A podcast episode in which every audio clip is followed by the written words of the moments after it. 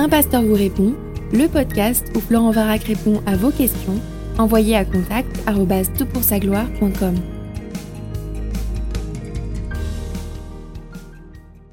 La question qui nous préoccupe pour ce podcast est la suivante. Bonjour, je fais du sport, de la compétition depuis tout petit et je suis actuellement entraîneur de tennis. Pour moi, l'important n'est pas de participer mais de gagner. Qu'en pense Dieu? Je voudrais savoir si euh, c'est mal de s'entraîner dur dans le but de battre les autres. Est-ce un péché de vouloir devenir le meilleur? Peut-on faire des compétitions pour la gloire de Dieu? Merci d'avance. Écoute, j'aime trop ta question parce que ça touche une problématique euh, contemporaine et puis une problématique humaine, une thématique humaine. Donc forcément, la Bible peut éclairer ces éléments. Donc c'est intéressant de se pencher sur cette question. Euh, je vais répondre très brièvement parce qu'ensuite je voudrais élargir à la question du sport. Euh, oui, il me semble, hein, on peut chercher à battre les autres pour, euh, en sport, du moins, pour la gloire de Dieu. Colossiens 3.17 nous dit Quoi que vous fassiez, faites tout pour la gloire de Dieu. Ça implique une certaine excellence. Et l'excellence dans le sport, notamment le sport de, de compétition, c'est d'être le meilleur. Je ne vois pas comment on peut exceller sans chercher à battre les autres. Ça fait partie du jeu. Tu as peut-être vu les chariots de feu si tu ne l'as pas vu, c'est un excellent film qui euh, rapporte la compétition de ce, chrétien. Euh, c'est une histoire vraie euh, qui, courait le 100 mètres pour la gloire de Dieu et qui, était un athlète vraiment hors norme, qui malheureusement décédé pendant la Deuxième Guerre mondiale. Mais c'est un excellent film, je t'encourage à le voir. Mais attention, cela peut colorer l'entièreté de ta vie et c'est là, à mon sens, où le sport, euh, de compétition peut devenir problématique. Si tu exportes l'attitude euh, du vainqueur euh, et l'attitude de, compétition à toutes les autres sphères de ton existence, dans tes relations avec ton conjoint, dans les relations avec tes enfants, dans les relations avec... et si quelque part ça devient le seul modèle d'interaction que tu as partout où tu te rends, tu deviens alors une personne qui est assez éloignée de, de la des qualités de la personne du Christ avec le fruit de l'esprit qui est l'amour, la joie, la paix, la patience, la bonté, la bienveillance, la douceur, la fidélité, la maîtrise de soi toutes ces qualités que l'on trouve en Christ et que Dieu veut te euh, confier ou te donner au travers euh, de son Esprit Saint. Donc, euh, moi, je pense qu'il faut alors être assez attentif aux sphères, hein, de la même manière qu'un soldat qui peut être amené à être déployé sur le front ne rentre pas avec les mêmes attitudes et les mêmes orientations et bien sûr les mêmes activités. Donc, il faut savoir distinguer les sphères et de manière à ne pas se laisser emporter. Et puis il y a d'autres éléments sur lesquels je, conclurai. Alors parlons du sport maintenant. Il faut savoir que euh, on parle de 18 milliards d'euros dépensés en France chaque année. Un Français sur deux déclare pratiquer une activité sportive. Aux États-Unis, c'est 100 milliards de dollars, donc c'est très très euh, lucratif comme euh, activité pour ceux qui proposent des services liés. Gérard Mermet, dans son ouvrage Francoscopie 2030, qui s'interroge sur ou recense un peu les pratiques ou anticipe les pratiques des Français. Il dit la chose suivante, depuis les années 90, le sport plaisir a ainsi pris progressivement le pas sur le sport souffrance. Les femmes et les personnes âgées sont de plus en plus nombreuses à s'intéresser à des activités sportives douces mais efficaces, comme la natation ou le yoga. Demain encore, le sport sera davantage un loisir qu'un moyen de compétition. C'est pourquoi les pratiques informelles et autonomes devraient se développer. La randonnée, le cyclotourisme ou l'escalade auront plus d'adeptes que les sports plus techniques et coûteux comme l'aviation et le golf. Les sports extrêmes seront réservés à des marginaux, entre guillemets, ou des professionnels, qui essaieront d'en vivre en vendant des vidéos de leurs exploits, descentes spectaculaires en surf, en canoë ou en aile volante, expéditions et démonstrations de survie et autres aventures inaccessibles au commun des mortels. Fin de citation. Dans nos milieux, euh, là je parle des milieux chrétiens, évangéliques notamment, on cite assez facilement à Timothée 4.8, Exerce-toi la piété, car l'exercice corporel est utile à peu de choses, tandis que la piété est utile à tout. Elle a la promesse de la vie présente et de la vie à venir. Fin de citation, on part de ce verset pour dire, bah, vous voyez, euh, le sport, c'est pas vraiment quelque chose que Dieu encourage, c'est utile à peu de choses. Alors c'est typiquement euh, là une lecture anachronique. Qu'est-ce que je veux dire par là? C'est que on prend un verset que l'on transpose sans réflexion à notre situation actuelle. Mais il faut comprendre pourquoi ce verset a été là, et dans le contexte de l'auteur, il y a 2000 ans, la pratique sportive était un petit peu différente, et je voudrais l'explorer dans ce podcast. Le sport, euh, dans le monde antique, c'était moyen.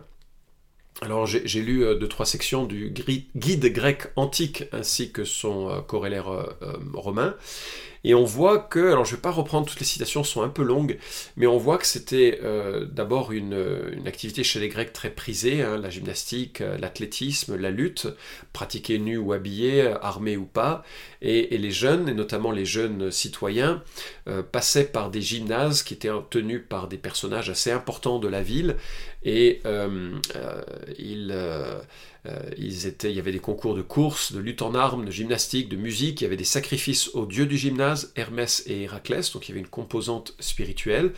Et bien sûr, la morale de l'époque faisait en sorte que ce qui se passait dans les équipes n'était pas forcément euh, compatible avec une éthique chrétienne.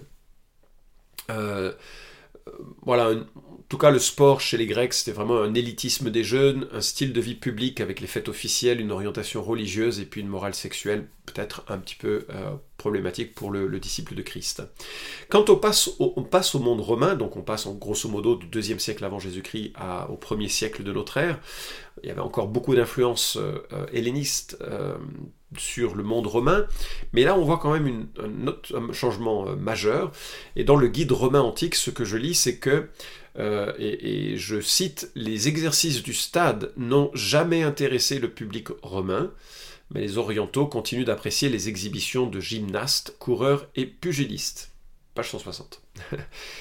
Par contre, ce que les Romains vont apprécier, qui va colorer, je pense, aussi la perspective que nous laisse l'apôtre Paul, ce sont des courses de chars, euh, avec des paris et la violence que tu peux découvrir si euh, le faut dans les films un peu euh, antiques sur le monde romain. Les courses de chars étaient d'une telle violence que beaucoup y laissaient leur vie et que même les parieurs de l'époque étaient si enflammés dans leurs paris qu'ils euh, ressortaient parfois ensanglantés ou apportaient leur sang dans les rues de Rome après euh, les, euh, parce qu'ils se battaient pour obtenir gain de cause face à leur pari. Et puis bien sûr le, tristement célèbre combat de gladiateurs, en fait une boucherie humaine organisée hein, qui permettait de, se débarrasser de, criminels et d'esclaves et de soldats de territoire d'armées euh, conquises. Il faut réaliser d'ailleurs à ce sujet le bienfait du christianisme, puisque euh, ce sont des empereurs chrétiens qui ont interdit progressivement ces pratiques. Ça a mis du temps parce que la foule était vraiment euh, passionnée par ce genre de, de, choses. On dit que Constantin a interdit qu'on livre les condamnés à mort aux bêtes. Et là, donc, on parle du début du IVe siècle. Et tout début du 5e siècle, Honorius, en 405 après Jésus-Christ, met fin au combat de gladiateurs. Et donc on comprend mieux pourquoi l'apôtre Paul est un peu suspect sur, euh, cela. Euh, et, ça, ça nous est confirmé par le fait qu'en 175 avant Jésus-Christ, euh, lorsque Alexandre le Grand a voulu établir des gymnases et des, maisons pour donc des jeunes dédiés à cela, à Jérusalem, avec les gymnases, etc., il y a eu un soulèvement des Juifs. Donc ça nous montre à quel point c'était dans une forme de morale immoral pour euh, le judéo-christianisme. En même temps, il faut reconnaître que dans le Nouveau Testament, nous trouvons à de multiples reprises l'utilisation du sport pour illustrer ce qu'est la vie chrétienne. Par exemple, Galates 5.7, Philippiens 3.14, 1 Timothée 6.12, 2 Timothée 4.7, euh, Paul prend même le modèle à un moment donné du boxeur pour signifier euh, que voilà, euh, dans le ministère, on, donne de vrais coups, quoi. On, joue pas, enfin on joue, mais on joue pour de vrai, on, joue pas pour, pour, faire, faire semblant. Et donc, à la fois c'est un modèle, ces activités sportives, de la course chrétienne, et à la fois c'est un modèle du service et du ministère chrétien. Je lis en Corinthiens 9, 24 à 27. Ne savez-vous pas que ceux qui courent dans le stade courent tous, mais qu'un seul reçoit le prix? Courez de manière à l'obtenir. Ah, on retrouve ton, ta notion de compétition. Les athlètes ne sont pas là pour faire de la figuration, ils sont là pour gagner. C'est bien de vouloir gagner. Et nous, en tant que chrétiens, nous devons chercher à gagner. Gagner quoi? Notre persévérance. Gagner d'être fidèle à Jésus jusqu'à la fin. Et c'est un sport parfois. C'est vraiment compliqué. Verset 25, je continue la lecture. Tout lutteur s'impose toute espèce d'abstinence, eux pour recevoir une couronne corruptible, nous pour une couronne incorruptible. De nouveau, l'image cette fois-ci du lutteur. Les abstinences euh, dont il est question sont de différentes espèces. Euh, et moi, j'ai eu à un moment donné notre fils qui faisait de la compétition euh, au niveau universitaire. C'est pas aux États-Unis, c'est pas, c'est élevé, mais c'est pas non plus, euh, c'était pas les Jeux Olympiques, hein, mais quand même, j'étais surpris. À 4 heures du matin, il se levait pour avoir un peu de temps pour son culte personnel, avant d'enchaîner avec des entraînements assez exigeants tous les jours. son régime alimentaire était extrêmement strict. il ne se permettait pas de, de, de déviation. Discipliné, je sais pas d'où il vient, mais j'étais surpris de ce comportement très, très régimenté, mais il voulait absolument honorer son équipe, honorer son entraîneur et réussir, gagner. Et je crois qu'il y a plein d'abstinences qui sont liées à ça et qui deviennent un modèle. Parce que nous aussi, nous avons des abstinences. Quand euh, nos amis, nos copains font n'importe quoi avec leur corps, avec leurs boissons, avec, avec leur alimentation, avec leur style de vie, ben nous, on essaye de vivre une vie un petit peu plus sobre et surtout, on essaye de, de enfin on essaye, on doit mettre à mort les appétits de la chair, on doit mettre à mort les tentations que nous envoie le diable, et nous, c'est pour une couronne incorruptible. Eux, pour une couronne corruptible. Donc il y, a des parallèles, on est là pour gagner. Et Paul utilise vraiment cette, euh, ces motivations pour euh, souligner ce que c'est que la vie chrétienne. Je continue avec le verset 26. Moi donc je cours, mais non pas à l'aventure. Je donne des coups de poing, mais non pour battre l'air. Au contraire, je traite durement mon corps et je le tiens assujetti de peur, après avoir prêché aux autres, d'être moi-même disqualifié. C'est ainsi que Robert Kruschwitz euh, signe un article sur les sports dans la vie chrétienne. Euh, j'espère qu'on aura dans la retranscription euh, le, lien URL de l'article que je cite. Mais je cite donc Les premiers théologiens chrétiens ont résisté à deux points de vue exagérés sur le sport dans le monde antique. Le culte du corps, gréco-romain, encourageait l'attrait physique et apaisait les dieux païens, mais minimisait la signification spirituelle du sport. D'autre part, une tendance gnostique mettait l'accent sur le spirituel en minimisant la signification du corps physique, considérant l'âme comme prisonnière d'un corps aspirant à être libéré. Dans ce contexte, les chrétiens se sont efforcés à trouver un équilibre approprié entre le corps physique et l'âme spirituelle, note Kerrigan. Au début du IIIe siècle, Tertullien conseillait aux chrétiens d'éviter ces compétitions sportives, mais Clément d'Alexandrie a inventé une phrase pour nuancer la compréhension chrétienne L'activité physique, oui, le culte du corps, non. Alors voilà, j'aimerais euh, donc euh, que l'on perçoive que peut-être citer ce texte de Timothée, hein, que l'activité physique est utile à peu de choses, il faudrait le nuancer. D'abord parce que les hommes et les femmes euh, de l'époque n'avait aucun tracteur ni euh, aucune, euh, aucun vélo euh, assisté. Et donc toute l'activité quotidienne était une activité physique. Les gens étaient musclés, les gens étaient forts ou bien ils étaient malades et, mouraient malheureusement bien trop, bien trop jeunes et bien trop vite. Leur vie était sportive. Et dans une civilisation comme la nôtre, beaucoup plus sécularisée, beaucoup plus pardon, sédentarisée, merci, beaucoup plus assis sur des chaises constamment, c'est nécessaire de faire du sport, ne serait-ce que pour des raisons de santé. Alors après, euh, nécessaire, ça c'est à voir aussi en fonction de, euh, ce que l'on peut faire. Alors, quelques marqueurs. Il me semble que la pratique de la compétition est une excellente forme d'apprentissage de la discipline comme d'ailleurs peut l'être euh, l'apprentissage d'un instrument de musique ou d'une langue étrangère. C'est bien quand des parents encouragent un enfant, puis perçoivent aussi s'il est plus du côté artistique ou plus du côté physique, parce qu'ainsi, on va apprendre la persévérance, on va apprendre à dépasser la souffrance, on va apprendre à atteindre des objectifs, on va apprendre à travailler ensemble, c'est le cas notamment des sports collectifs, on va apprendre à respecter des règles, et on va apprendre à, aller jusqu'au bout de soi. Je trouve que c'est une excellente chose. Ça ne doit pas être la seule chose qu'un enfant apprend, parce que c'est c'est pas ça l'éducation. C'est l'éducation, c'est de comprendre euh, bah, comment aimer Jésus et comment Jésus peut faire de notre vie quelque chose d'utile et qui soit, euh, beau, euh, racheté et utile à la société. Mais bref, ça c'est un autre sujet. Et à ceci, on peut aussi ajouter d'autres éléments qui sont particulièrement adaptés à ceux qui ont la foi dans l'apprentissage de la compétition.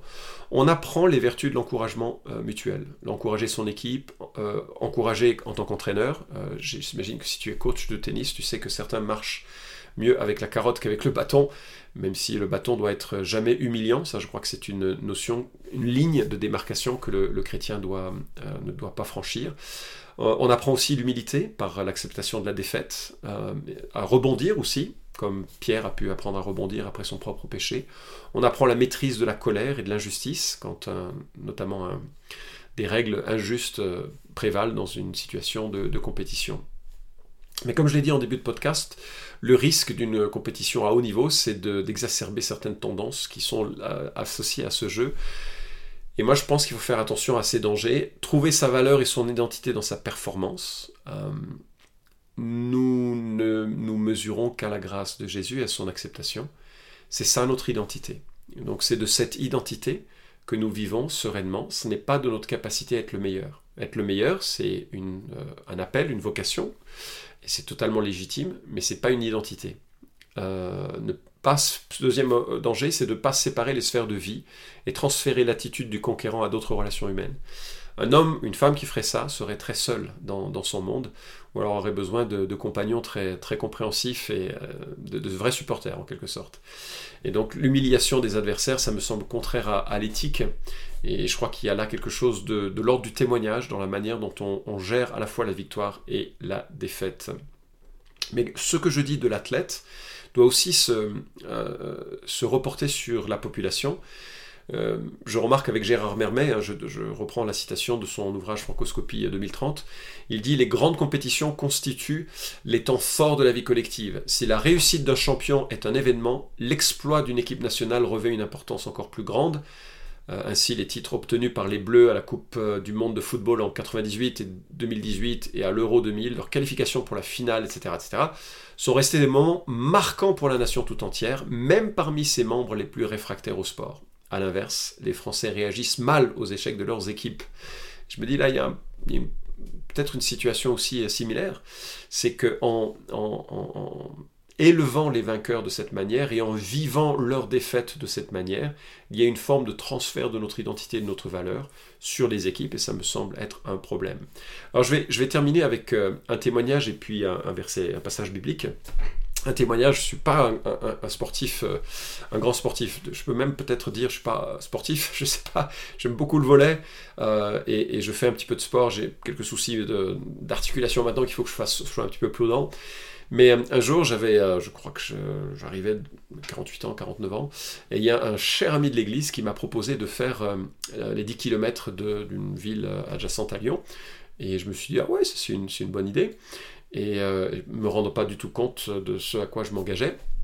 Et euh, il m'a dit, bah voilà, écoute, entraîne-toi, c'est dans deux mois, et puis euh, on, va la faire ensemble. Donc je me suis entraîné, je crois que je suis sorti deux fois faire 500 mètres en courant, je me suis dit, ça va, je suis prêt. Et je suis arrivé à cette compétition, où il y avait pas mal de monde, et puis lui, qui était vraiment un habitué du, sport, m'a dit, bon écoute Florent, tu vas me suivre, parce que d'abord, tu, vas faire combien? Alors moi, j'avais regardé sur le, le, net ce à quoi je pouvais m'attendre à mon âge, n'est-ce pas? Euh, et je crois que c'était de l'ordre entre, entre 50 et 54 minutes. J'ai de mémoire, mais je ne suis, pas, je suis pas maintenant certain. Donc je lui écoute, entre 50 et 54 minutes. Il me dit d'accord, tu vas me suivre. Alors je lui dis non, non, je vais pas te suivre. Moi, toi, tu es un pro, euh, tu, tu, vas, tu vas, faut que tu décolles. Moi, je vais, je vais faire ce que je peux. Non, non, non.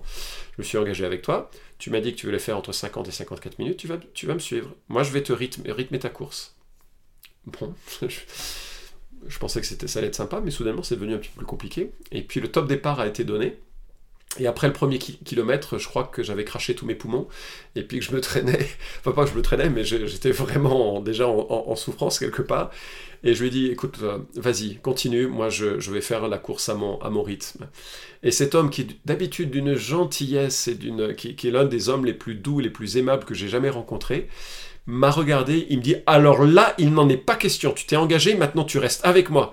Et il a quasiment fait toute la course à l'envers, c'est-à-dire en me regardant dans les yeux, et puis en me donnant le rythme, et tous les kilomètres, il me disait, allez, on persévère, tu restes dans le rythme, tu restes avec moi, on continue.